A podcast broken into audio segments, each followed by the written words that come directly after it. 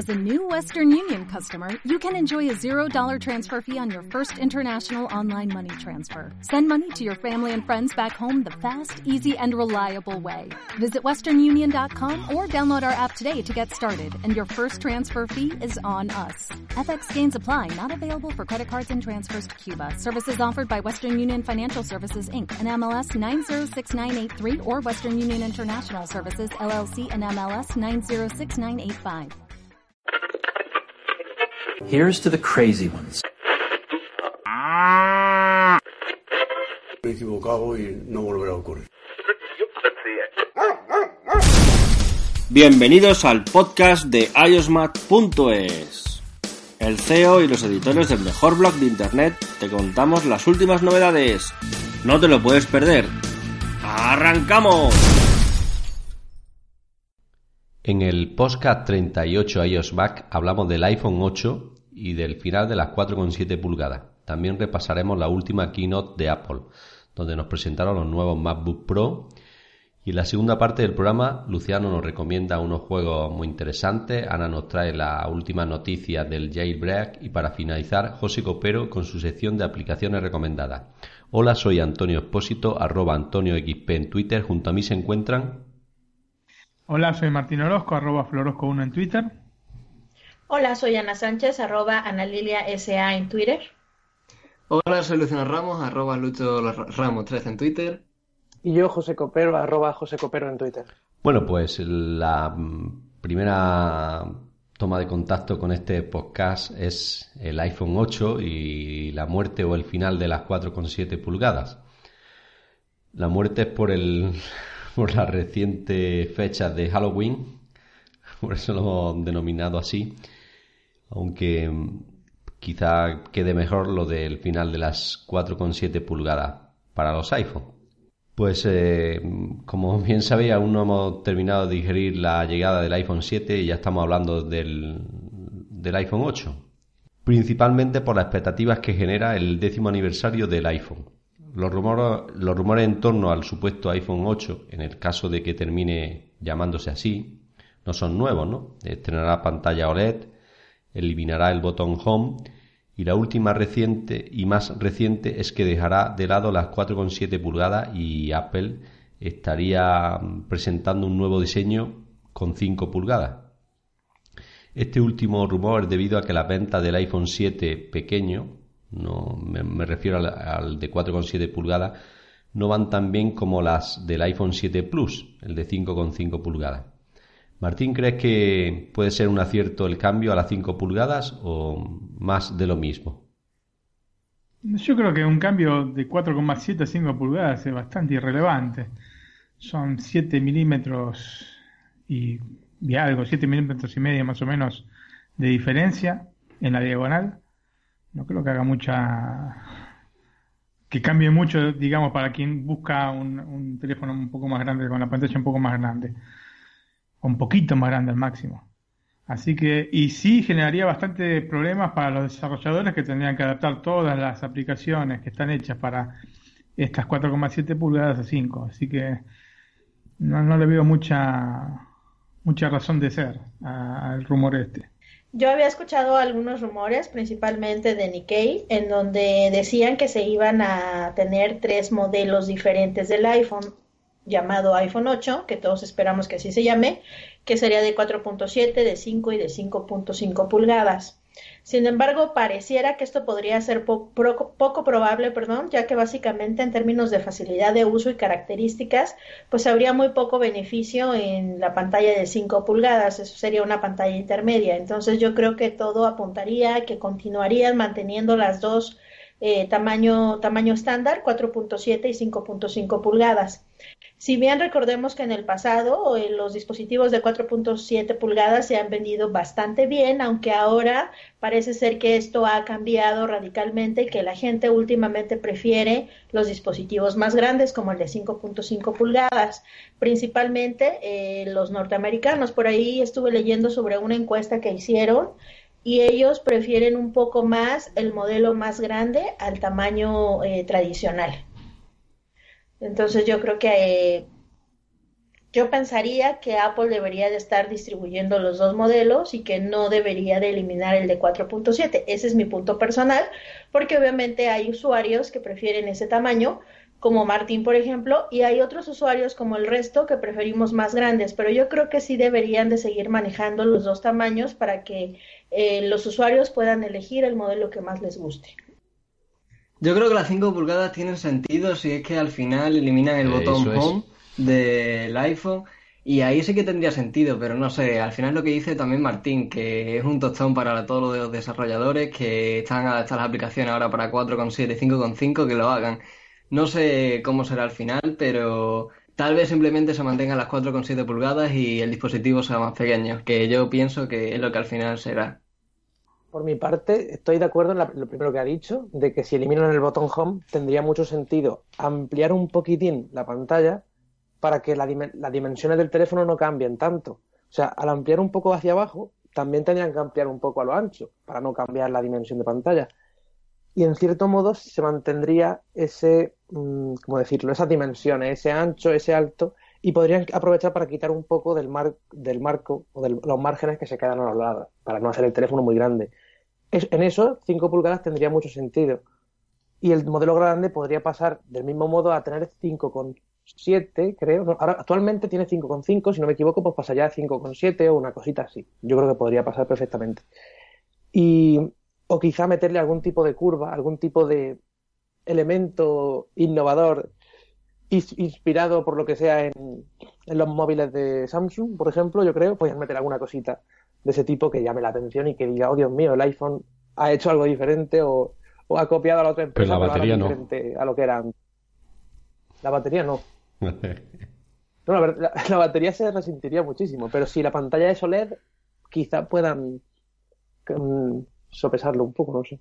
la batería explosiva, ¿no? Exactamente. Lo de, eso que no lo copian. eso no.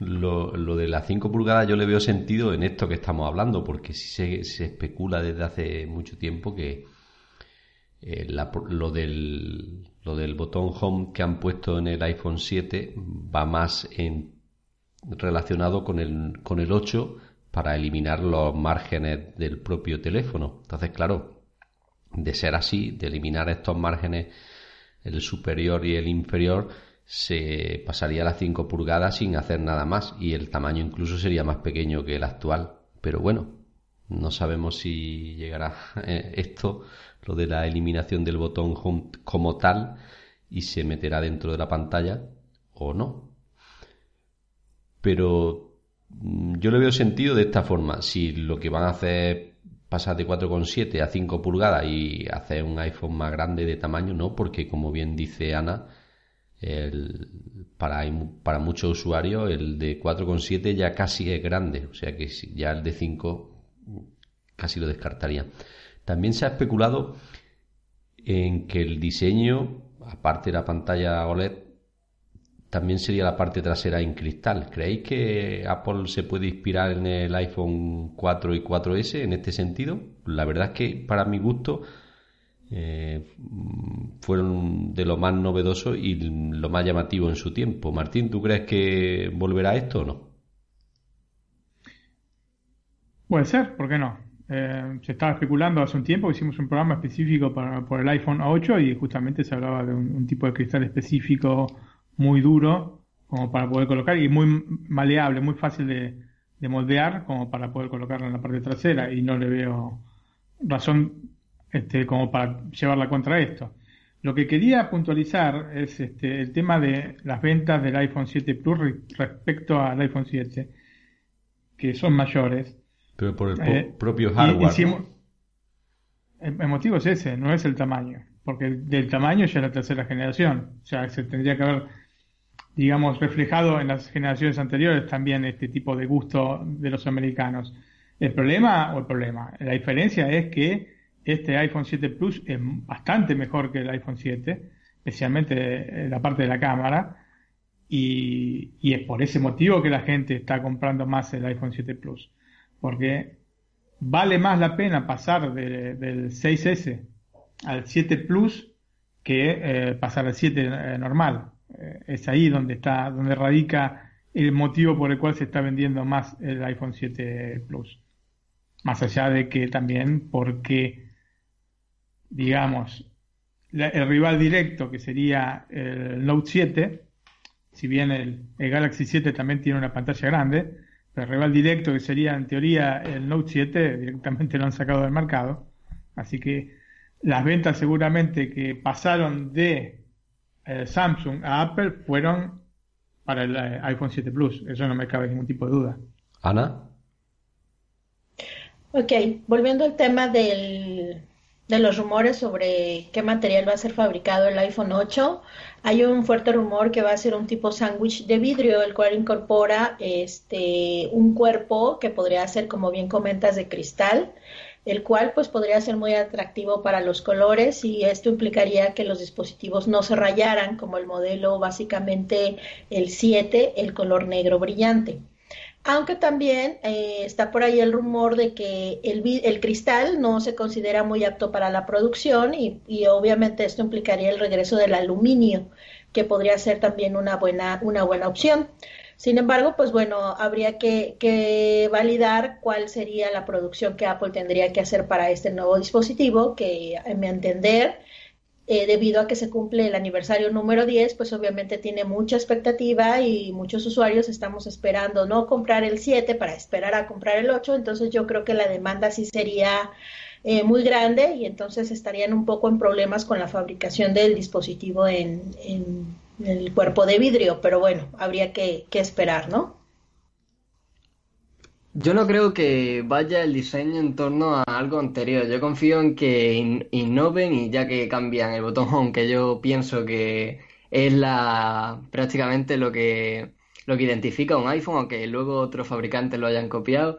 Yo creo que si cambian eso es para hacer un diseño completamente innovador y no volver atrás a hacer un iPhone 4 u otra cosa. La verdad es que a mí me dolería, yo siempre lo he dicho en los programas en los que hemos tratado, me dolería que quitaran el botón home, pero bueno, siempre que sea para innovar, pues como se ha hecho hace poco con el con la eliminación del jack 3.5, pues si es para innovar, pues bienvenido sea. Por mi parte, yo creo que es posible que hagan algo, algún iPhone con cuerpo de cristal si se cumple eso de sacar tres modelos de iPhone diferentes. Puede ser que la generación que sustituya o que siga a la del iPhone 7 no sea la del décimo aniversario y que hagan alguna especie de iPhone SE, pero más, en, no sé, un poco como algo diferente y que nos traiga nostalgia, como por ejemplo un iPhone con cuerpo de cristal, pero que sea de 4 pulgadas o de 4,5, 7 o, o algo así, que mantenga botón home o no, y que tenga cuerpo de cristal, pero que luego la generación buena que estamos esperando no sea de cristal. Yo no soy ingeniero, pero yo creo que si actualmente el iPhone es de aluminio, es, muy finito. Eh, se lo han currado mucho para que el aluminio pueda, con esas barras que tiene, pueda pasar la cobertura y todo eso. Yo creo que pasar al cristal puede darle muchos problemas y a la hora de poner todos los componentes, yo creo que le quita un poco de espacio a lo que es la batería, a lo que son los procesadores y todo eso, ¿no?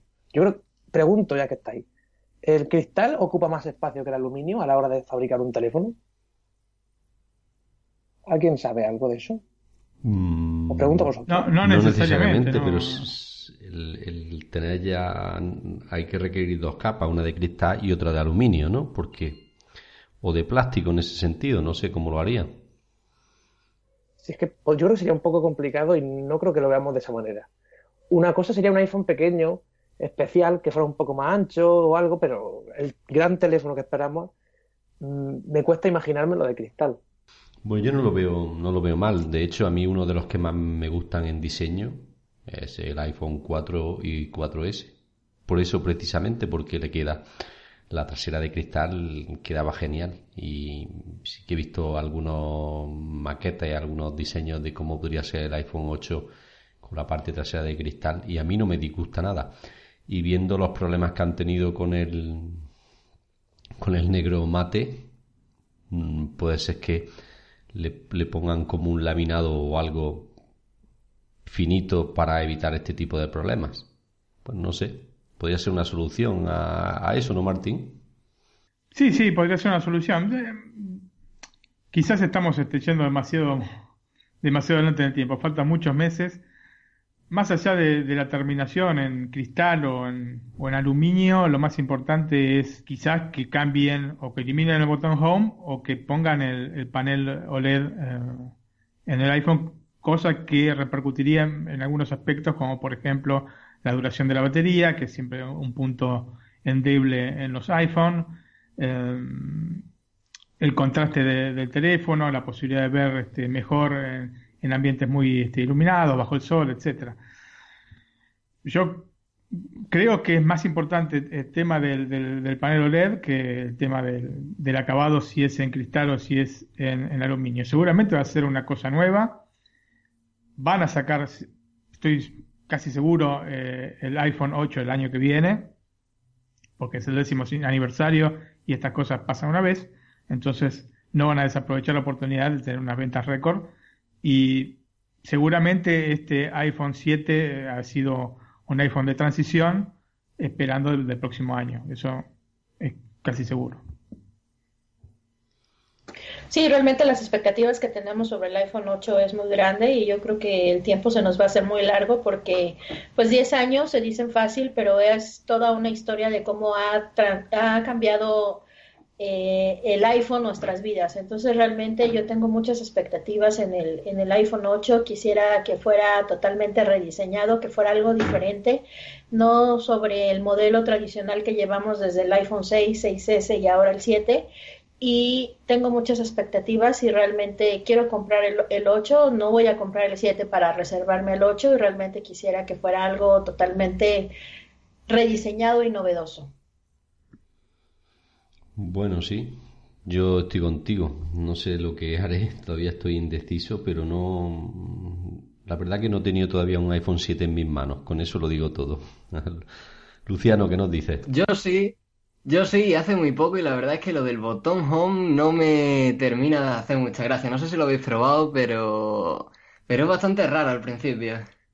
Sí, lo que pasa es que se puede regular. Yo había tenido esa sensación cuando lo probé, apenas había salido, fui enseguida a verlo pues aparte esta, digamos, este, inquietud con respecto al botón home.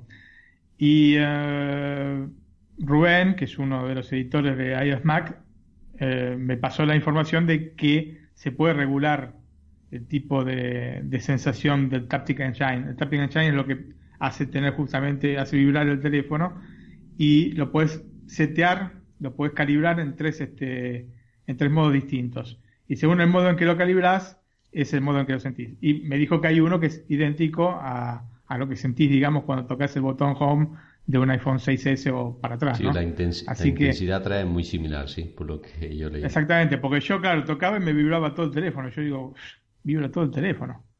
Y bueno, me sacó de esta inquietud este, de Rubén, así que será así, porque él lo tiene el teléfono. Bueno, yo pienso que esto es un paso adelante, una mejora y con el paso de las nuevas versiones pues nos iremos acostumbrando todos y ya no notaremos la diferencia. Pero yo creo que a esto le veo más ventajas que desventajas. Estamos acostumbrados al típico botón y no será la misma sensación. Habrán tratado que sea muy similar, pero para mí sí ha sido un paso adelante esto. En ese sentido, más que nada porque lo evitamos algunos problema, aunque yo nunca lo he tenido con los iPhone. Siempre me he desprendido de ellos antes de que se abría el botón Home, pero sí que he conocido algún que otro problema en este sentido. Nada, yo digo que el diseño tiene que cambiar sí o sí. Es imposible que repitan el diseño un año más. Si lo hicieran, yo no sé qué pasaría. Prefiero no pensarlo. El diseño tiene que cambiar. Y lo del botón home, pues deseando estoy que lo quiten. Y me, me gusta más el del iPhone 7 que el del iPhone 6. O sea, ese tacto, aunque sea diferente y vibre mucho, que lo pueda regular, me gusta más, me parece más cómodo, menos taque. Es que actualmente el iPhone 6 o 6S es un teque, teque, un botón de toda la vida, mientras que el 7 es mucho más suave, más a tu gusto. Y si encima todo eso está integrado en la pantalla y no es un botón físico, pues mejor que mejor. Bueno, para finalizar, un turno a cada uno de vosotros y para finalizar alguna opinión y pasamos a la, a la keynote. Martín. No mucho más de lo que, de lo que dijimos. Este, esperamos que se cumplan más o menos las cosas que, que se están vislumbrando, vislumbrando desde hace, no desde ahora, desde hace ya varios meses. que son justamente que se elimine el botón home, que aparezca la pantalla OLED y un rediseño radical del teléfono. Eh, si no fuese así, eh, sería una desilusión. Seguramente seguirán vendiendo, pues siguen vendiendo. Pero sería una desilusión. Más que nada porque ya vemos que con que se pueden hacer cosas mejores. Eh, un claro ejemplo es el MacBook Pro nuevo. Ana. Correcto, correcto y coincido con Martín. Si hicimos un cambio en el MacBook Pro, obviamente podemos hacerlo en el iPhone. Entonces, todas nuestras esperanzas de todos los fanáticos es el iPhone 8, en la generación de el décimo aniversario. Entonces, esperamos que sea totalmente rediseñado este nuevo material tal vez, sin el botón home, nuevos colores, qué sé yo, pero sobre todo que tenga, que se centre en el problema principal que siempre ha sido la batería y que la batería le den un poco más de autonomía para que pues obviamente todos estemos muy contentos con el nuevo iPhone 8. Sí, yo también recalco lo de la batería y también me gustaría que estuviera la pantalla con más calidad porque ya hay muchos competidores, por ejemplo el Sony Xperia Z5 Premium, creo, si estoy diciendo bien el modelo, que ya ha ido con la 4K, ya hay bastantes móviles de gama media alta que están con el 2K, también me gustaría ver una, un aumento de píxeles en cuanto a la pantalla. Y eso es más o menos lo que habíamos hablado y sobre todo que el Touch ID se mantenga, el Touch ID, perdón, el botón Home se mantenga muerte total al touch al, touch al botón home que lo integren que lo integren ya en la pantalla y hay cuatro razones por las que me gustaría un buen iPhone para la próxima generación y por las que yo cambiaría. Una es la batería. El iPhone 6, sobre todo de 4,7 pulgadas, ya no llega. Otra sería la potencia. El iPhone 6 ahora mismo sí, pero el año que viene no sabemos cómo va a estar. Otra es la cámara, que ya en el, en el iPhone 7 es muy buena y en el Plus mucho más. Imaginaos la que sería el año que viene. Y la última razón, creo que ya ni, me acuerdo. sí, la comodidad, ya me acuerdo. La comodidad de poder utilizar el botón Home en la pantalla sin que haya botón físico. Solo diré una cosa más para terminar. Espero que todas nuestras expectativas, todos nuestros deseos de, ay, el iPhone 8 que va a llegar, espero que todo eso se cubra y no nos acaben decepcionando un año más, porque ya, ya bastante hemos tenido este año. Bueno, pues sí, hay muchas quejas en torno al diseño del iPhone 7 y a la evolución que ha habido en este, o la poca evolución que ha habido del 6S al 7. Y esperemos que con el décimo aniversario, como he dicho, con el iPhone 8 o como decida Apple llamarlo, nosotros le hemos puesto iPhone 8, aunque no sabemos si ese será el nombre finalmente. Y esperemos que, como bien ha dicho José, se cumplan todas nuestras expectativas y mejoren considerablemente tanto el diseño como el interior del dispositivo. Bueno, pues ahora toca hablar de la keynote del 27 de octubre y de las novedades que presentó Apple en ella, ¿no? Principalmente casi al 95%, 99% estuvo centrado en los MacBook, tres nuevos modelos fueron los que han llegado, ¿no? MacBook Pro de 13 en dos modelos diferentes a elegir y uno de 15 pulgadas. En los de 15 pulgadas en ambos los dos modelos tenemos el Touch Bar y que es un panel, táctil que sustituye las teclas de función para adaptarlo, adaptarse con funciones diferenciando o diferenciándose de cada programa que utilicemos. En la de 13 pulgadas pues hay dos modelos diferentes, uno que lo, que lo incorpora y otro que no. El que incorpora el Touch Bar también incorpora el Touch ID, tanto en el 13 pulgadas como en el 15. El precio pues se ha aumentado unos 300 euros con la versión anterior y unos 200 o 250 el que no incluye el Touch ID y el Touch Bar. Martín, ¿qué te parece los nuevos MacBook Pro aparte de caros? No, me pareció una revolución. El tema del Touch Bar, de la Touch Bar, me pareció una verdadera revolución. Va a cambiar la manera de interactuar que tenemos con, el ordenador y me encantó. El tema de los precios, bueno, era una cosa que ya era un poco previsible, ¿no? Eh, así que digamos que la asumimos como, como lo que es. Eh, generalmente los ordenadores o los productos, mejor dicho, que, saca Apple con algún tipo de novedad estética o, en este caso, no solo estética, sino una introducción revolucionaria, como puede ser la Touch Bar, siempre los hacen pagar caros. Así que este no iba a ser este, la excepción y, se cumplió tal cual como habíamos previsto y habíamos dicho ya en el podcast meses atrás. Bueno, pues a mí realmente me, me encantó la Mac. La Touch Bar fue toda una realidad, como los los rumores lo pronosticaban, obviamente hubo ahí un cambio de nombre, pero la verdad es algo maravilloso que obviamente nos permite eh, personalizarla a, todo, a todos los botones, a lo que más nos interesa y interactuar con las distintas aplicaciones. La verdad es que me encantó. Me sorprendió mucho, sí, que hicieran una Mac de 13 pulgadas sin la Touch Bar y cuando vi los precios pues entendí perfectamente la razón por la cual hay una Mac del 2016 sin el Touch Bar. La verdad es que los precios están muy elevados. Eh, esperábamos que iban a estar elevados, pero no tan elevados. Y por lo que respecta a México, con el cambio, el tipo de cambio respecto al dólar, pues obviamente los precios se elevan muchísimo. Entonces, la verdad veo muy difícil que estos dispositivos se puedan vender muy, muy rápidamente o puedan tener un amplio este, sector que los pueda comprar, porque la verdad es que los precios son elevados. Sin embargo, eh, pues me parecen características maravillosas de las Mac. Me sorprendió también que solamente se enfocaran en la Mac y no cambiaran ningún otro, otro dispositivo. Pero pues al final era este era lo que hasta cierto punto habíamos comentado previamente en dado los rumores que se habían este, presentado, ¿no? A mí la verdad es que coincido contigo con lo del precio. La verdad es que el base, que creo que parte en 1.600 euros, si no me equivoco, me pareció horrible. O sea, 1.600 euros con un procesador 2 GHz que, como habíamos comentado antes, eh, no influye tanto porque es una, dos generaciones más que el modelo anterior, pero es que el modelo base contiene solamente dos puertos 3.1, o sea, Thunderbolt 3 y pues, por ejemplo, no puedes tener, a no ser que tengas un hub, no puedes tener ni el monitor conectado junto a junto a cargarlo mientras y enchufar un pendrive. También te limita también los puertos. Me fastidió bastante ver el precio ese y no sé, o sea, espero una actualización milagrosa o que bajen bastante los precios con el tiempo, pero no me parece que en cuanto a potencia eh, valga el portátil eso. O sea, en cuanto a diseño y en cuanto a novedad, fue increíble, pero el precio completamente desorbitado.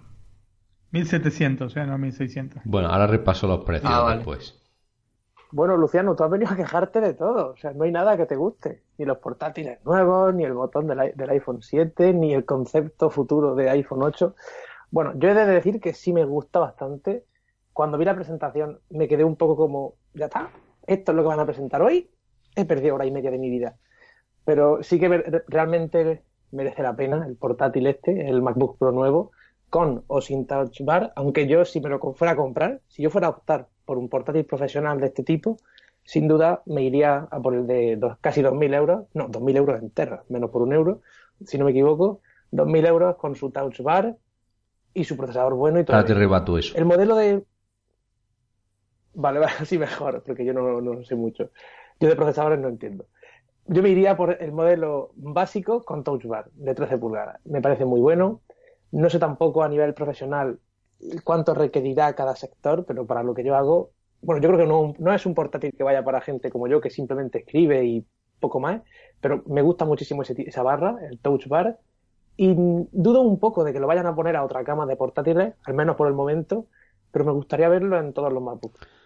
Bueno, pues ahora voy a dar unos poquitos datos más que antes eh, en la entrada no lo he dado para daros paso y es que Apple mantiene el MacBook Pro original de 13 pulgadas en dos versiones diferentes, ¿no? Una, como bien habéis dicho vosotros, en el que la mejora ha sido en el diseño, en el peso, en el trackpad, en conectores y en la pantalla.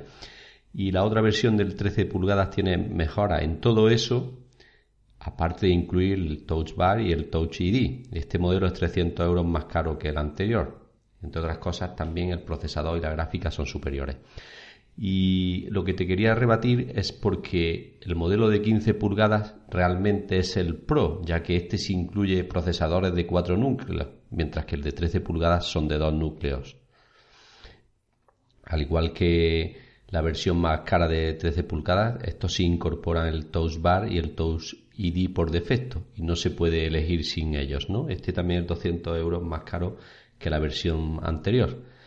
En este sentido, pues a nivel profesional, evidentemente un MacBook de 13 pulgadas, por el hecho de los procesadores de ser de dos núcleos, ya no interesa, ¿no? Digamos que si te vas a dedicar a nivel profesional a editar vídeo con una pantalla externa y o audio, pues evidentemente tienes que irte sí o sí al de 15 eh, pulgadas. Más que nada porque si empiezas a sumar cosas al de 13 pulgadas, se va a poner al nivel del precio del de 15. Y, hablando de precios, pues los MacBook Pro eh, partirán desde los 1499, el que no incorpora el Touch Bar, y los que lo incorporan pues, empiezan. Eh, he dicho 1.492 dólares, perdón, que estoy dando los precios en dólares. Eh, sube a 1.799 dólares el de 13 pulgadas y el de 15 se dispara a los 2.399 dólares. En Europa los precios se elevan como consecuencia de la depreciación euro-dólar y de los impuestos, ¿no? Eh, estamos hablando de 1.699 euros para el modelo básico, 1.999 para el de 13 pulgadas con Touch Bar y Touch ID y 2.699 euros para el modelo básico de 15 pulgadas. En fin, como veis, no son nada económicos y por eso te quería rebatir, José, que en este sentido no merece la pena uno de 13 pulgadas para nivel profesional. Para un usuario de casa, sí. Martín, ¿estás conmigo? Sí, bueno, dependiendo de la profesión que hace cada uno, ¿no? Eh, si vas a, si sos escritor de profesión. Pero me refiero que si, si es, si es, si eres escritor. No, no, no, a ver, a ver. Yo nunca dije que el MacBook Pro era nada más que para los profesionales de gráfica. O sea, para los profesionales de gráfica o de, la edición de video, lógicamente te sirve un ordenador más potente. O sea, de Pro, en realidad, para ese sector tiene poco, pero se puede, digamos, utilizar según la profesión que tenga, lógicamente. Lo que pasa es que se, generalmente eh, en las profesiones que, en las que es vital usar el ordenador, se necesita un ordenador más potente que este Pro de 13 pulgadas. Porque aparte del precio es, eh, realmente increíble, porque vamos a hablar, saquemos de la ecuación el, que no tiene touch bar. El primero con touch bar, que sale 1.999 euros, es realmente obsceno el precio. Sí, pero si aparte... Y no vale ah. eso, no vale eso. Y el de 15 pulgadas, que sale 600, 700 euros más, está más acorde a lo que te brinda por el hardware que tiene que el de 2.000 euros de 13 pulgadas. Lo que te quería decir es que al de 13, si ya te va a ir a edición de vídeo y eso, también le tienes que subir. Bueno, también, pero no, todos los profesionales editan vídeo. Ya, pero más o menos mm, mm, las mejoras que han centrado en este MacBook van relacionado con eso, ¿no? Pienso yo, porque la, barra lo que te facilita. No, bueno, no, eh, ellos, mira, eh, ellos, digamos, en la, en la Keynote, y es la primera vez que lo hacen, centraron mucho la cosa en el de 15 pulgadas. O sea, todas las cosas que mostraban eran de, 15 pulgadas, porque porque era la estrella, porque realmente es un este, ordenador que ya igualmente en las versiones anteriores el de 15 pulgadas siempre era mucho mejor que el de 13. Ya alguna vez lo dijimos también en el podcast. Pero no todas las profesiones están en la edición de video. La edición de video es una fracción pequeña del porcentaje enorme que hay de gente que hace otra, tiene otras profesiones. Igualmente, de todas maneras, si vos, haces, vos trabajás realmente con la computadora, necesitas la potencia bruta de la computadora, tenés que ir directamente al de 15 pulgadas. Tenés que saltar el, de 13 pulgadas porque no te va a, brindar este, el eh, servicio que te puede brindar de 15 pulgadas por una cuestión de potencia bruta. El de 13 pulgadas. Pero te, voy a hacer, te voy a hacer una, una configuración para que me entiendas. Por... Déjame terminar. Eh, déjame terminar tiene menos potencia en el procesador, tiene menos eh, memoria. La plaqueta gráfica es de menor calidad. El otro posee dos, el de 15 pulgadas tiene dos plaquetas gráficas, con un mínimo, digamos, eh, asegurado de 2 GB, pero la puedes ampliar a 4 GB. Entonces, hay un montón de cosas que te hacen pensar que el de 15 pulgadas realmente es el ordenador, es el, MacBook Pro. Y el menos caro de todo. Y sí, exactamente. Porque para mí, digamos, comparado un precio con el otro, el de 13 pulgadas está caro y el de 15 pulgadas está menos caro que el de 13. Evidentemente. El 13 pulgadas está demasiado caro. Yo te quería hacer una comparativa en precios para que me entendiera y me entendieran los oyentes, ¿no? Por ejemplo, el MacBook Pro de 13 pulgadas no viene de base con los 16 GB de RAM, mientras que el de 15 sí, ¿no? nada más que con el hecho de sumarle 16 GB de RAM al de 13 pulgadas estaríamos hablando de 2.359 euros.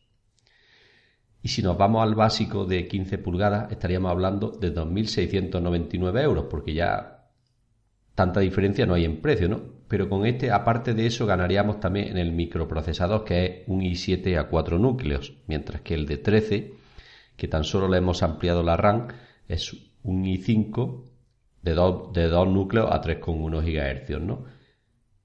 Sin, sin, ya contamos en la tarjeta gráfica, pues la del 15 pulgadas 2 GB de RAM, mientras que la de 13 pulgadas ni se acerca. O sea que estamos hablando que por poco más de 200 euros tenemos un, ordenador que sí realmente es un Pro. Porque ya si compras un ordenador de esto en este sentido, mm, para trabajar como Pro, realmente en unos años va a ser imprescindible los 16 GB de memoria RAM. Pienso yo, ¿no, Martín? Sí, aparte otra cosa, porque mucha gente dice, uy, Dios mío, el tamaño va a ser demasiado grande, 15 pulgadas. El ordenador, el MacBook Pro de 15 pulgadas, tiene el mismo tamaño, tiene 2 centímetros de diferencia con el MacBook Air de 13 pulgadas. Y con esto creo que lo digo todo. Y partiendo de que, aparte, en alto, el, Air de, de 13 pulgadas tiene 1,7 centímetros y está bien, después se, se afina ¿no? hasta 3 milímetros.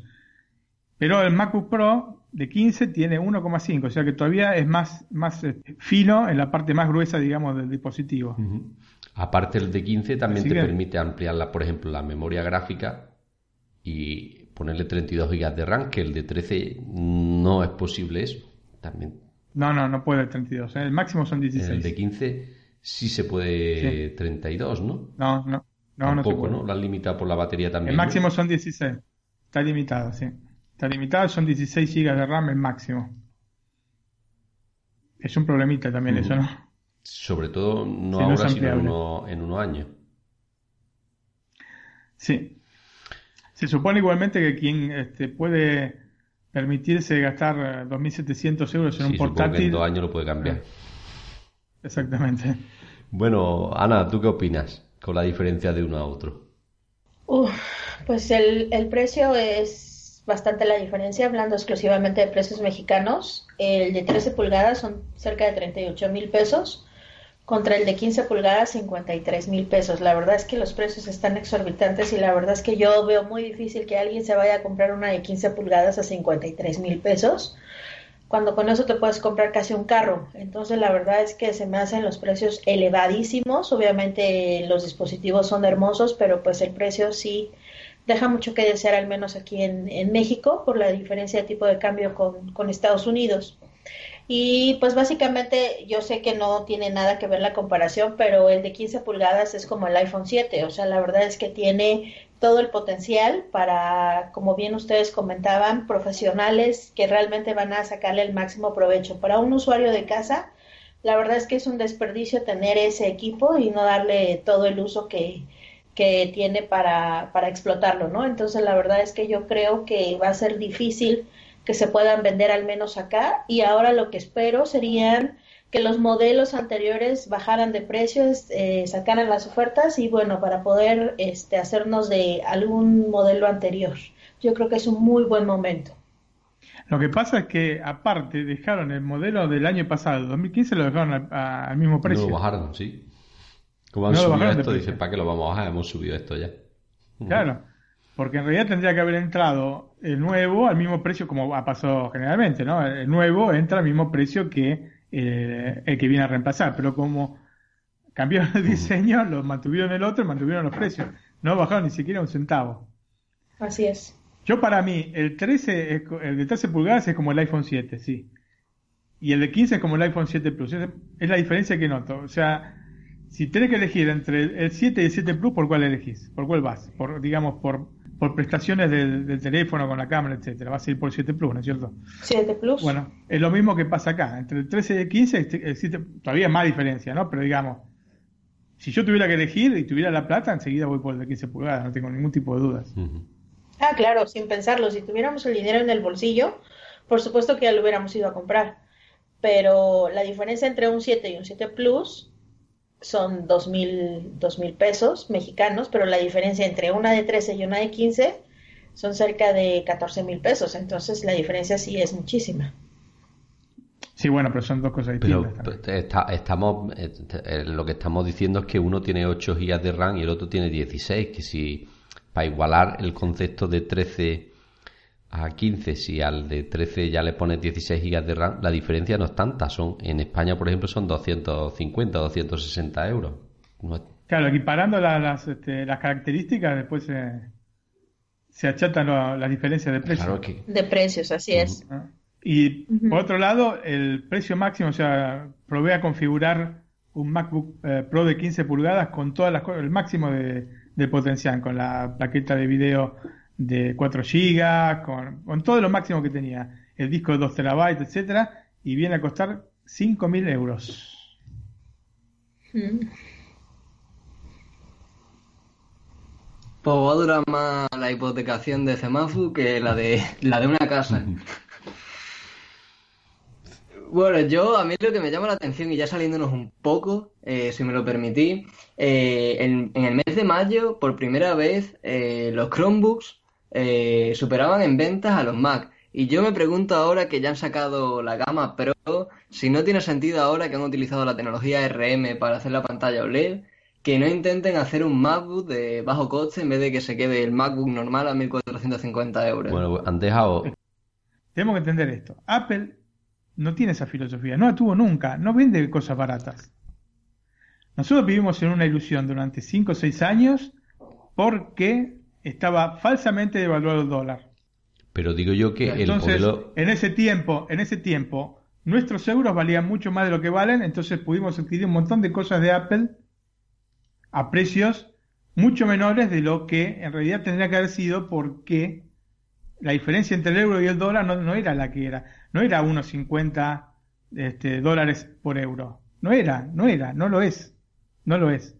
Entonces, teníamos la sensación de que Apple tenía precios que iban bajando con el tiempo. En realidad no era así. Apple siempre tuvo eh, precios caros desde toda la vida, eh, no estoy hablando de ahora, ni 2016 ni 2015, que empezamos a, notar más que nada el aumento de los precios. Apple ha tenido estos precios este, caros siempre, siempre, y es una política de la empresa y no la van a cambiar.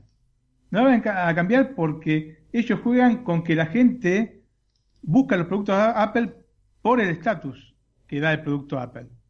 Entonces, eh, no vamos a encontrar este, eh, gamas tipo este, las Chromebook, porque no lo van a hacer, no van a hacer una gama eh, económica. Como no lo hicieron, como cuando se planteó el tema de que iban a sacar el 5 este, económico, el 5C que debe ser económico, etcétera, y después no lo fue.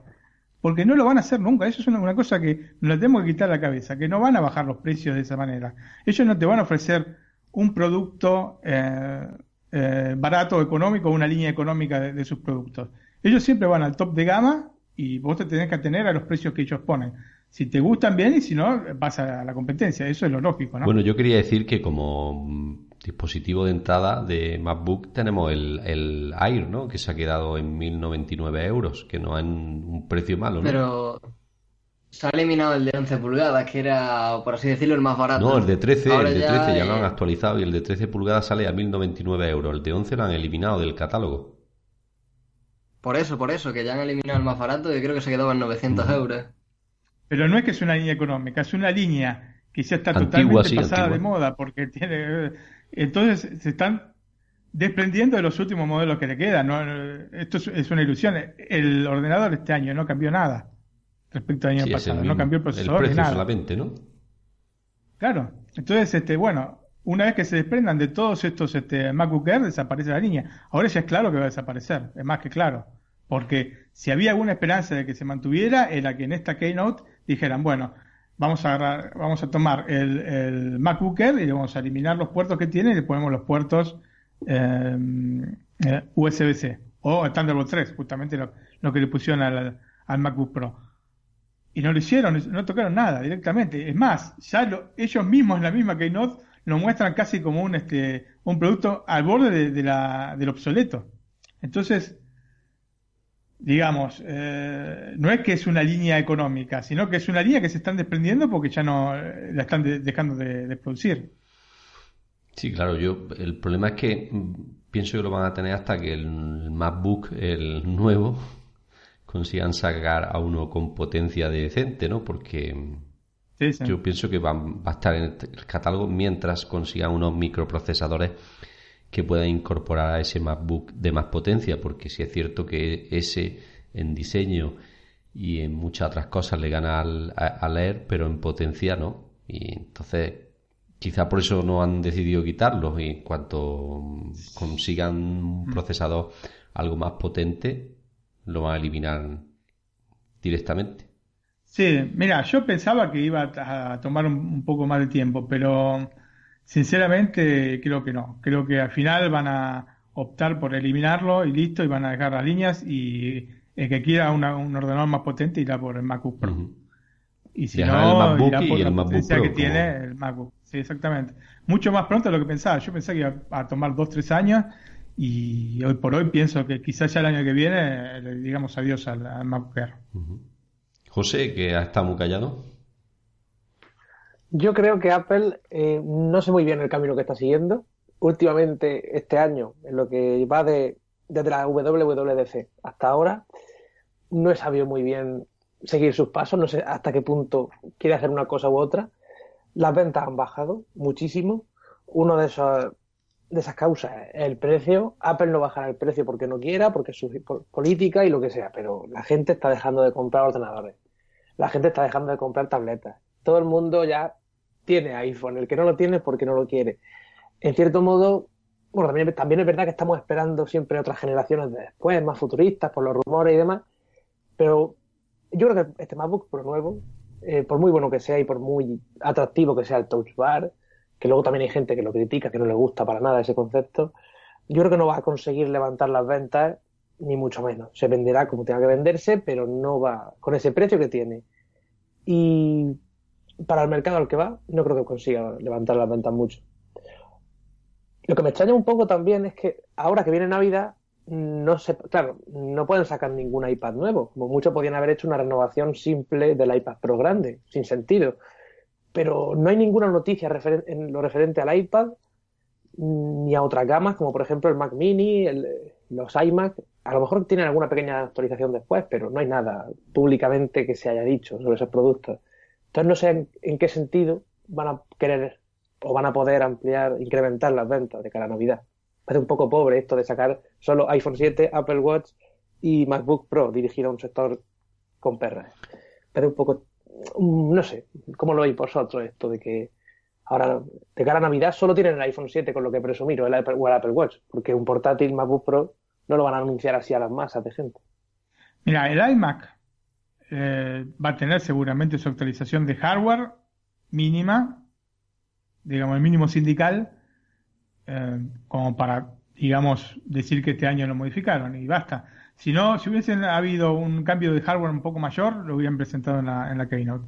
Como no lo hicieron, probablemente tenga un cambio de hardware, quizás eh, a inicios del año que viene, más que finales de este año. O lo hacen sin, sin, lo actualizan sin más, ¿no? Claro, claro, sin, sin hacer el, anuncio directamente. Salen en el listado nuevo, los, nuevos procesadores. Yo me, espero que, tengan este procesadores eh, Skylake, por lo menos. Yo creo que lo van a tener. Y que eh, incorporen alguna, algún puerto Thunderbolt 3. Pero si no, si no lo presentan a fin de año, seguramente de acá a marzo habrá alguna presentación respecto a eso. Eh, respecto a las ventas, está bajando en general todas las ventas de, de los ordenadores, eh, en pos de, los celulares más que las tabletas, ¿no? Y la modificación de, que podía haber del iPad Pro es muy potente el iPad Pro, ese es el tema. El problema diga el problema entre comillas, ¿no? que han tenido, es que han sacado iPad muy, muy potentes. El iPad eh, Air 2 es potente aún hoy, es muy potente. Pero pensemos que tenía, eh, el procesador tenía tres núcleos, ¿eh? que el de la generación nueva no los tiene, tiene, tiene, tiene dos. Así que era muy potente el aparato y, se pasaron, un poco como pasó con el, Mac Mini del 2012, que lo hicieron demasiado potente para lo que querían, para lo que es la, digamos, la visión, digamos, a futuro de, la compañía. Así que no nos esperemos que todos los años cambien eh, los, eh, los iPad porque es inútil, que van a seguir agregando. O sea, el concepto ya está ahí, ¿eh? Lo pueden bajar un milímetro, dos milímetros, como estar muriendo por un milímetro, dos milímetros que sea más delgado el aparato. O, un centímetro más chico. Eh, ya está, estamos en el límite, el límite de lo que la tecnología puede brindarnos. Ahora, si sacan en el futuro una cosa que sea flexible, no sé, por decir algo, ¿no? Eh, quizás ahí sí, haya, en ese momento haya más seguidas este, presentaciones de iPad. Por el momento yo creo que una vez cada un año y medio es suficiente. Martín, respecto al iMac, ¿tú crees que deberían rediseñarlo un poco? Porque este diseño actual de iMac es anterior a 2012. No sé exactamente de cuándo es, pero ya es anterior. No, el, 2012. el, diseño del 2012. Pero igualmente, sí, ya lleva cuatro años. Yo creo que sí, tenía que tocar algo. Como vos dijiste la otra vez, este, hacer más chicos los, este, los marcos, eh, tocar algo del, del ordenador en cuanto a diseño, seguramente, porque Muchas veces lo dije esto y lo repito. Apple se basa en, tres pilares. Esos tres pilares tienen que estar sí o sí, porque si no la gente deja de creer en la, empresa y en la marca. Uno es el diseño. O sea, cosas horrorosas como este, la batería accesoria del, iPhone 6, 6S con la joroba esa, no va. La parte de atrás del iPhone 6 tampoco era una gran este, obra de diseño, ¿no? Bueno, se basa entonces en el diseño, se basa en el hardware que es este, va en sintonía con el, con el software. O sea, el sistema operativo va en sintonía con el hardware porque está hecho específicamente para ese hardware. Y en el servicio este, de atención al cliente, servicio postventa. Esas son las tres cosas en las que se basa Apple. El servicio postventa sigue siendo excelente como siempre. Uno tiene el mínimo problema, vas y te lo solucionan. No están ahí buscándote el problema, el pelo a huevo, para no darte el servicio. El tema del soft y el hard es un tema que ya planteé muchas veces, que, o sea, ampliando la gama de, dispositivos compatibles con el último soft, eh, se, empieza a diluir todo esto, ¿no es cierto? Se empieza a, empezás a, parecerte más a una PC. Y el tema del diseño fue abandonado, fue abandonado hasta ahora. Ahora, se de nuevo puesto las pilas con el tema del diseño desde, el MacBook del 2015 para acá, con respecto a los Mac. Así que me espero que haya una renovación en esto. Y una cuarta pata capaz de, esta cosa sería la innovación en los productos revolucionarios. En este caso, en el MacBook Pro pusieron un producto que no estaba en ningún lado. Y lo pusieron ellos. Entonces, es una cosa importante. por eso me gustó mucho esta Keynote, porque me pareció que volvimos un poco de años atrás cuando Apple presentaba cosas que las presentaba Apple y las tenía Apple nada más. Sí, pero mira, por ejemplo, el, la Surface Studio esta de Microsoft, que es una pantalla de 28 pulgadas casi sin marco, que se puede girar y ponerse como una tableta gigante para diseño gráfico. No digo que Apple haga algo similar, eh, actualmente sería imposible con Mac OS, pero comparando el diseño de ese ordenador, que es así como negro, finito, con el Mac, con el iMac actual, que tiene así unos marcos muy gruesos y muy blanco con la manzana, es como que tiene marcos muy grandes. Creo que deberían hacer algún cambio o algo. Sí, bueno, el tema del, ordenador ese, el Surface, sí, está, es para dibujantes, pero los dibujantes utilizan otro tipo de aparato. ¿eh? Así que lo siento mucho por Microsoft, pero se utiliza otro tipo de aparato para dibujar. Así que habrá que ver. Porque tienen que entrar en un mercado que es chico y es complicado, porque no te van a regalar la, porción de mercado los otros que la tienen, ¿no es cierto? Estoy hablando de Cintiq. Sí, sí. Los Cintiq son, el, digamos... Una herramienta para los diseñadores, La, Mac para nosotros, para los dibujantes, son las, las Cintiq, ¿no? Este, Así que bueno, es muy difícil entrar en ese sector, realmente es muy complicado.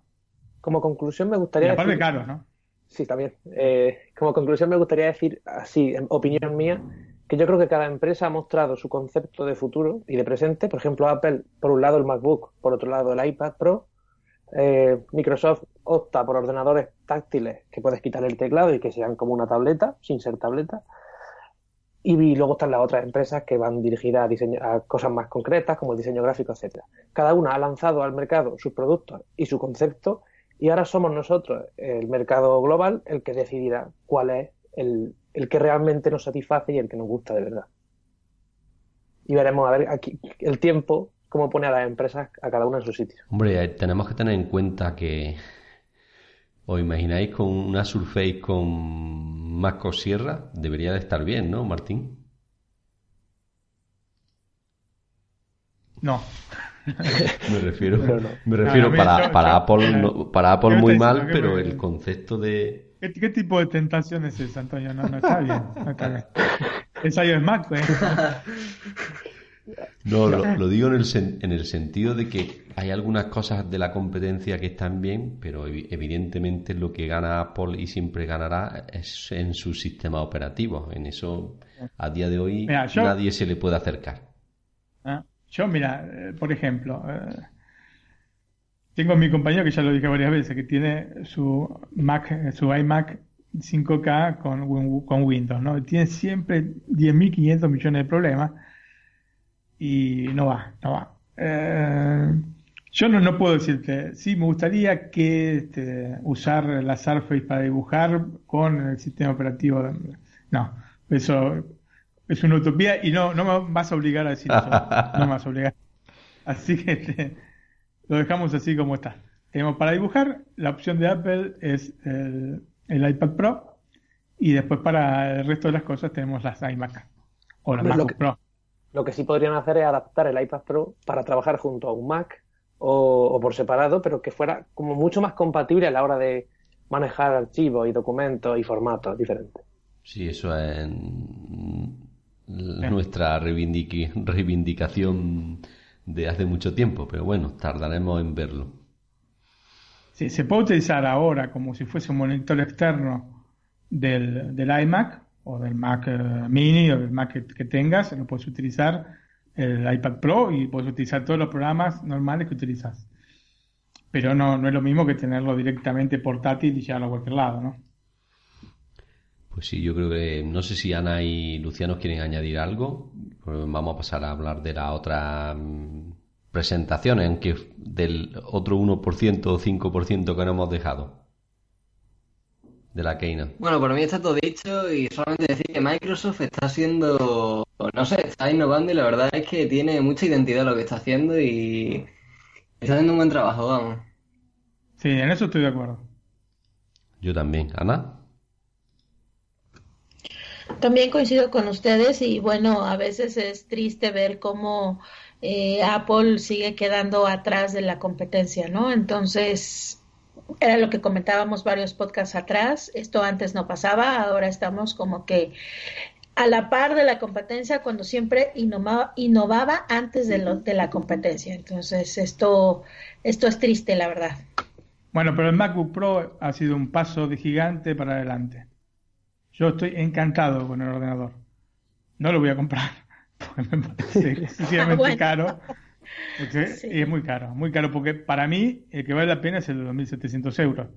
Y si yo llego a gastarme 2.700 euros este, en, un MacBook Pro, eh, yo creo que voy a, poder usarlo en la puerta de casa, porque acá dentro de casa no voy a poder entrar. Así que este, Sí, eh, evidentemente el, problema del nuevo MacBook Pro es el precio. Lo demás está todo bien. Si en vez de, de 2.700 euros el de 15 pulgadas costase 2.000 euros, otro, estaríamos hablando de otra forma. Sí, sí. Eh, voy a ver si puedo convencer a alguien este, en el trabajo para que lo compren. Es indispensable, ¿sabes? bueno, nos hemos dejado el, el, otro 1%, 5% de la keynote donde hablaron del Touch ID, ¿no? que es un adelanto en los ordenadores de Apple y es la primera vez que se utiliza. ¿Qué os parece esta tecnología que se haya implementado por fin en los ordenadores?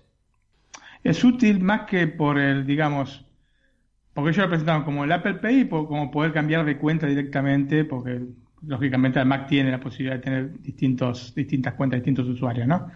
Y tocando directamente el Touch ID te pasa automáticamente a tu usuario y eso está genial. El tema del Apple Pay es un tema más complicado porque todavía no está, eh, por lo menos no está en España y no está en Italia y quién sabe cuándo estará.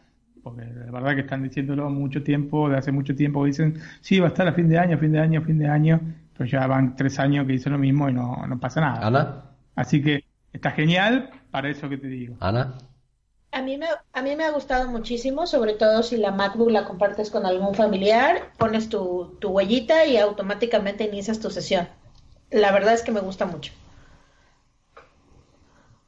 A mí, no sé, me resulta un poco indiferente porque aparte de para usarse para iniciar sesión, aunque prácticamente siendo siendo un ordenador prácticamente en muchas ocasiones y sobre todo un MacBook Pro de uso para una única persona, por lo menos ya que es en ámbito profesional, yo no me imagino a mi padre siendo profesional dejándome coger el MacBook, vamos, ni loco, y más con el precio que hay.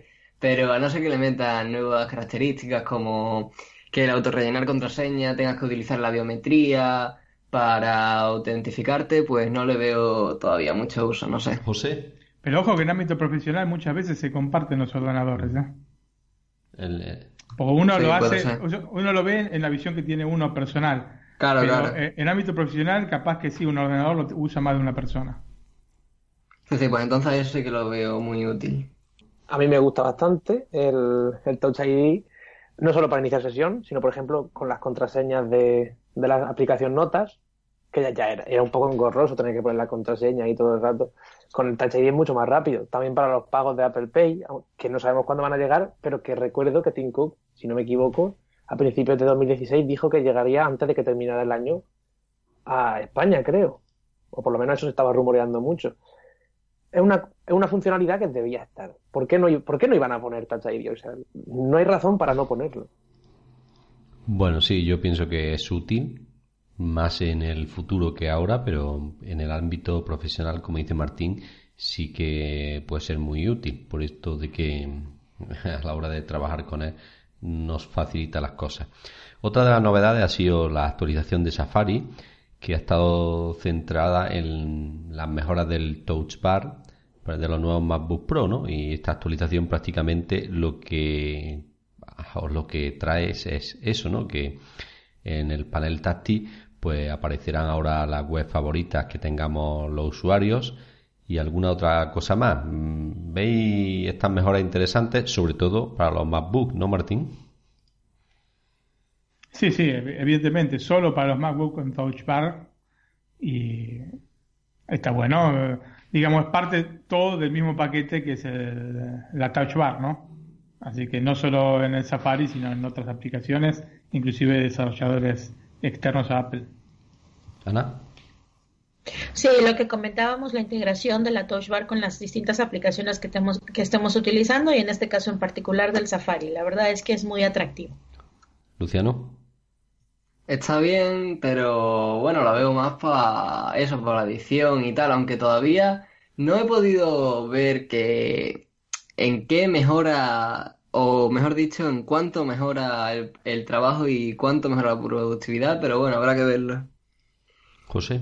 Y yo, yo soy de esas personas que está utilizando el ordenador, el Mac o el, o el MacBook, y cuando estoy escribiendo en cualquier momento voy y toco la pantalla y digo, ah, no, que este no es táctil. Yo creo que el touch, el touch bar servirá un poco para, por lo menos, evitar que deje la pantalla de una mancha de, de mi dedo. Y sí me parece muy cómodo, no solo para edición y, y lo del DJ, que no lo digo a entender mucho. Y yo qué sé, si eres DJ necesitarás, hombre, viene bien, mejor eso que estar con el ratón o con las teclas de función, pero me parece un poco pequeño para estar ahí trasteando mucho. Pero sí me gusta y que lo adapten a todas las aplicaciones mejor que mejor. Cuando salieron con Microsoft Word y Office, y ay, con Office también podrás utilizar. Yo pensé, estos son capaces de ponérmelo adaptado a las aplicaciones de Microsoft, pero no a las suyas propias. Y no, también está en iWork, en Pages, en Number, en Keynote. O sea, van a intentar que todos los programas, o casi todos, sobre todo los más, los más usados y los nativos, tengan estas funcionalidades y realmente es un cambio significativo. Lo que me pregunto, porque es una cosa pequeña, dentro de lo que cabe es un cambio que visualmente es pequeño. Lo que me pregunto yo es si de, aquí a un futuro próximo empezarán a quitar todas las teclas y poner algo con 3D Touch o alguna cosa en plan pantalla. No sé hasta dónde quieren llegar, pero este cambio me gusta bastante. Bueno, yo espero que no, porque realmente las teclas, o sea, tipear como si fuesen el iPad no me gusta mucho. Me gustan las teclas físicas con cierto recorrido. Por esto, este mecanismo mariposa a mí mucho, mucho no me convence. Yo lo estoy utilizando con el teclado del iMac y realmente me, a pesar que ya hace meses que lo utilizo, no me gusta tanto. Me resulta un poco incómodo. Prefiero que tenga un poco más de recorrido la tecla. Así que si directamente no tiene ningún recorrido, como sería en el caso de una pantalla con el teclado incorporado, este, no, no sé si me gustaría demasiado.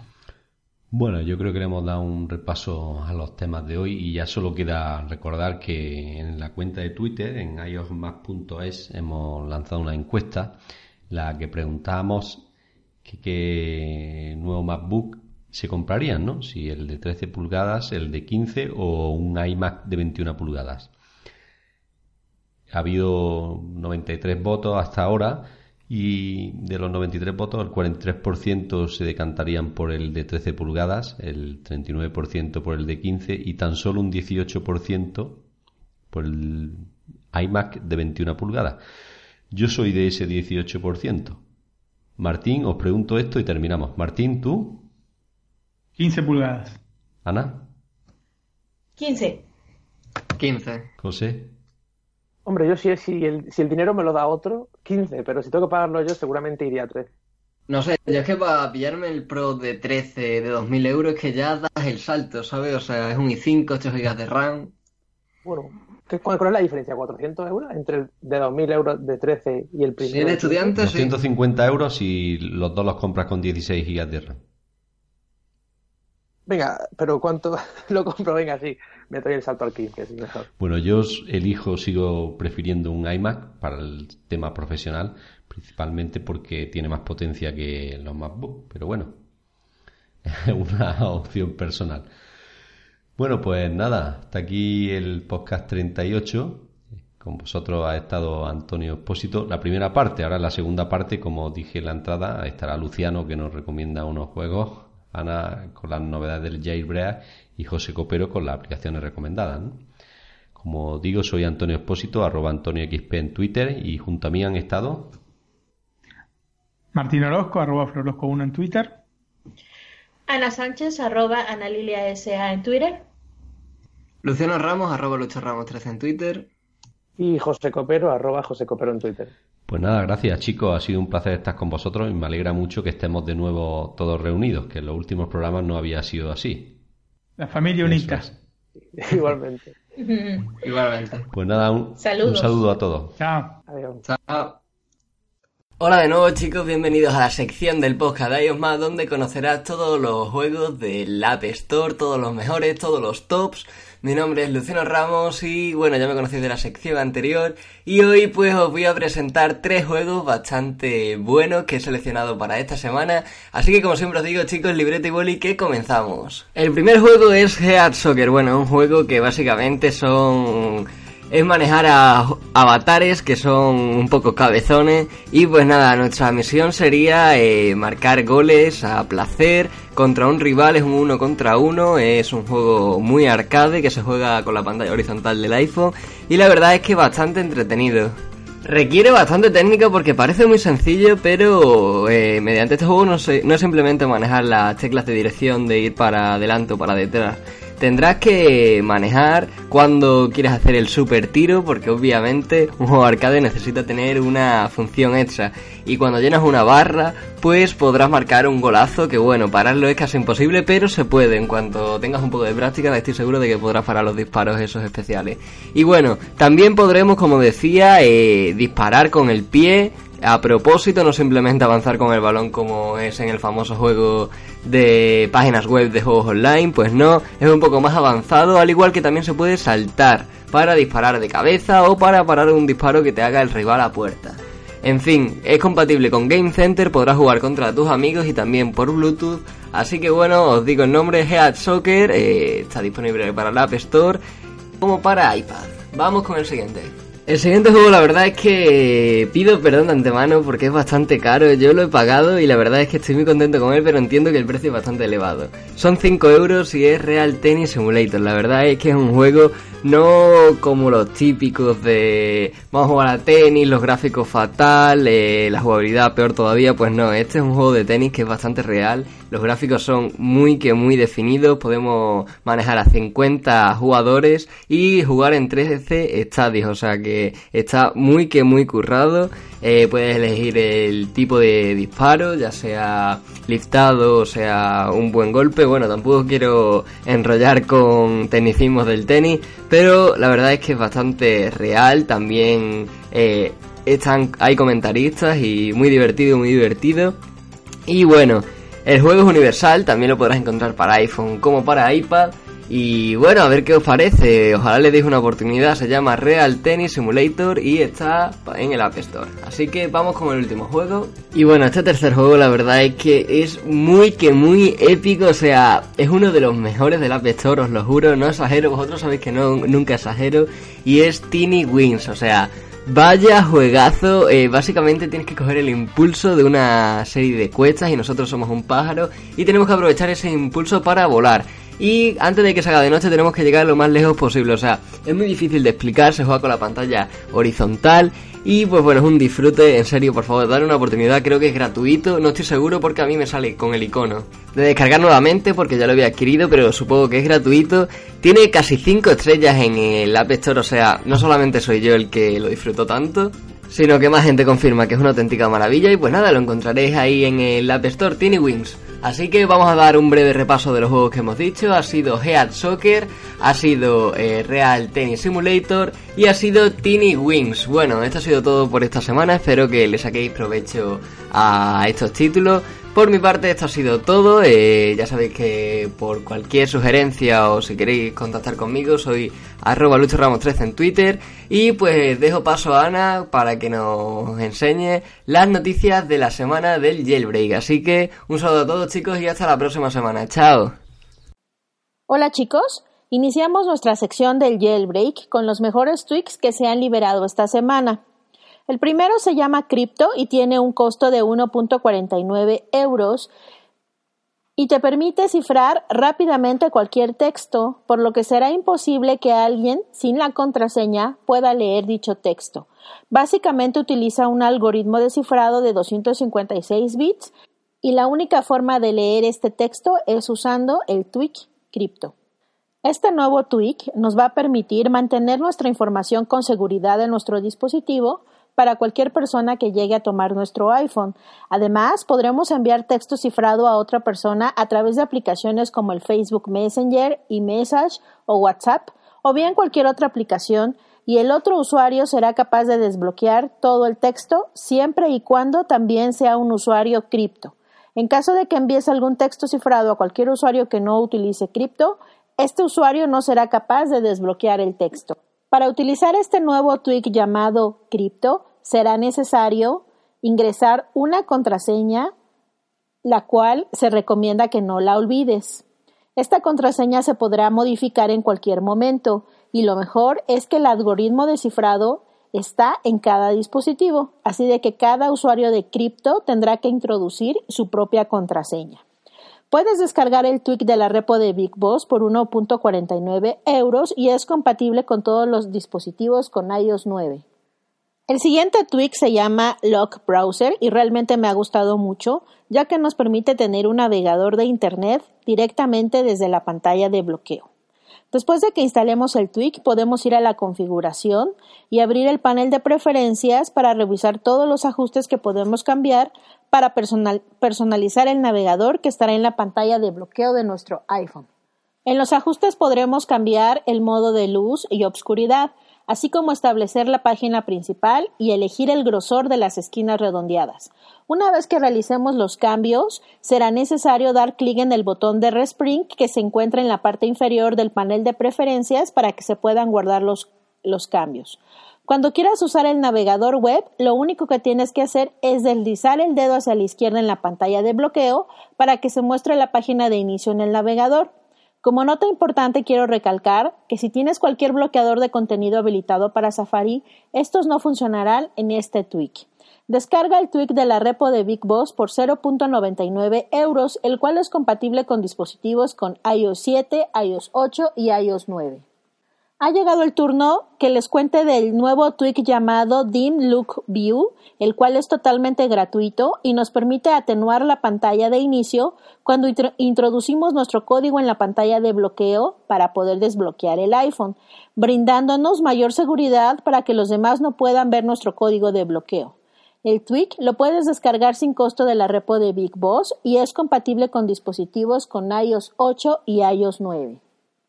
Si frecuentemente utilizas tu iPhone para reproducir videos, el tweak que te voy a contar realmente te va a encantar. Se llama Play Dismiss y es totalmente gratuito y básicamente tiene como objetivo mejorar la experiencia de reproducción de videos en nuestro dispositivo reproduciéndolo el video lo más rápido posible y básicamente el tweak oculta todos los controles del video al mismo tiempo que pulsa sobre el botón de reproducción. Esto para que puedas visualizar los videos de una mejor manera. El tweak funciona para los videos, tanto los que tienes almacenados en tu dispositivo, como para aquellos que se transmiten en línea desde Safari. Descarga el tweak completamente sin costo de la repo de Big Boss. Amigos, hemos llegado al final de nuestra sección. Esperamos que todos estos tweaks te sean de mucha utilidad para seguir disfrutando al máximo de este fabuloso mundo de la personalización. Déjame tus comentarios en mi cuenta de Twitter en arroba analiliasa. Gracias por escucharnos y hasta la próxima semana. Bienvenidos a la sección de las aplicaciones recomendadas y los consejos para ellos.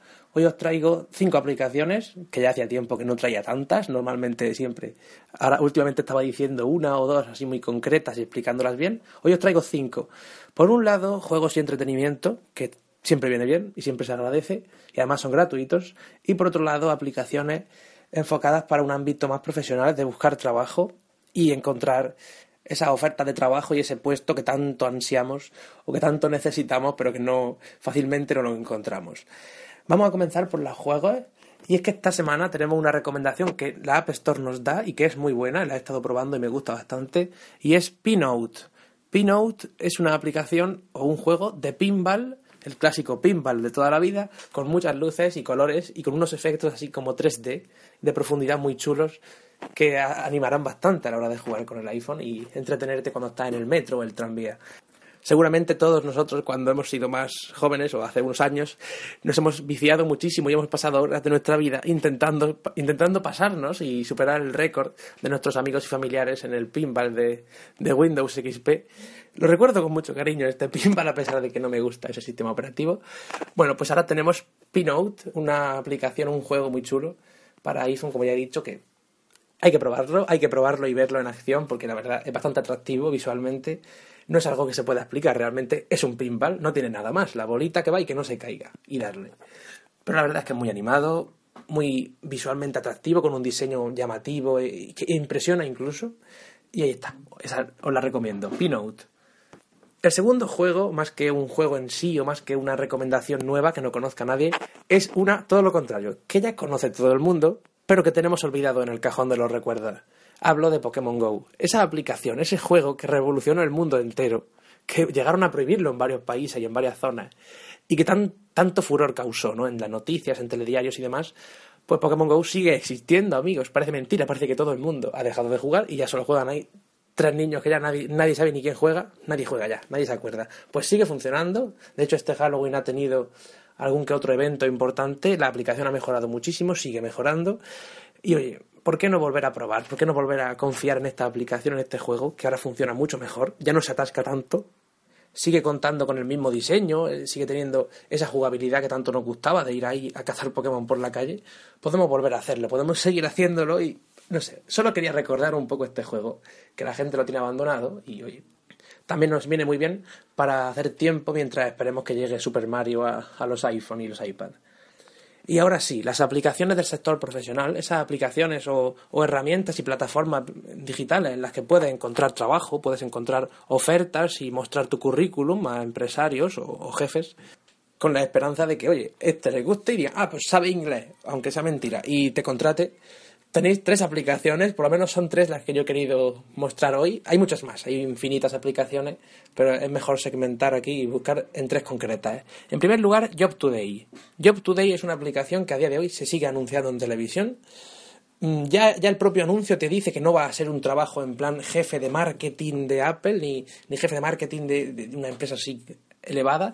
Son trabajos en plan camarero, busco camarero, busco, no sé, clases particulares o quizá un trabajo que, en el que luego vayas ascendiendo, ¿no? Nunca se sabe por dónde te puede llevar estas cosas, pero Job Today es muy buena para ello y invito a probarla.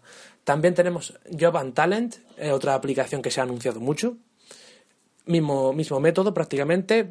Mira qué ofertas hay. Si eres un empresario, pones las tuyas y luchar por un puesto de trabajo digno. Y por último, tenemos trabajo próximo. Esta yo creo que no sé si la conoce alguien, pero simplemente con poner trabajo en el buscador de la App Store ya te sale.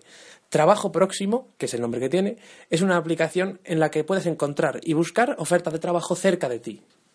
en ese sentido me gusta más porque ya vas directamente a decir, mira, quiero trabajar en la puerta de mi casa o quiero trabajar cerca porque un trabajo de verano no tengo coche, yo que sé, tengo 17 años, imagínate, yo tengo 19, ya, ya tengo coche, pues no tengo carne, pero no tengo coche, y quiero encontrar un trabajo cerca, no quiero irme muy lejos. Entonces, trabajo próximo es una aplicación muy buena para ello. Incluyes tu currículum y oye, adelante. Parece ser, según la información que da la propia aplicación, que ha sido recomendada y ha sido anunciada de varias formas en, muchas, en la radio, en muchos programas conocidos, en televisión y demás.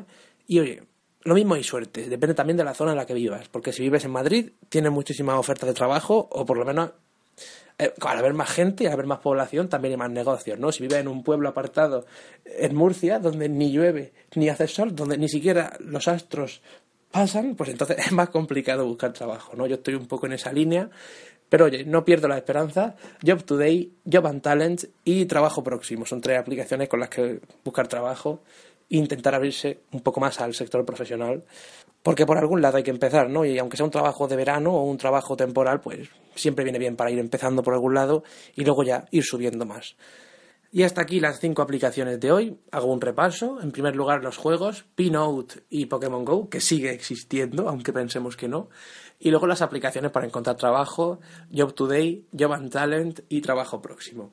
Nos vemos en la próxima con más aplicaciones, más consejos e intentaré mostrar algo diferente, algo nuevo, no sé, a ver, a ver qué pasa, a ver qué se me ocurre para traeros la semana que viene. Nos vemos. Soy arroba José Copero en Twitter y acepto cualquier recomendación o cualquier petición por allí. Hasta la próxima. Here's to the crazy ones. Equivocado y no volverá a ocurrir.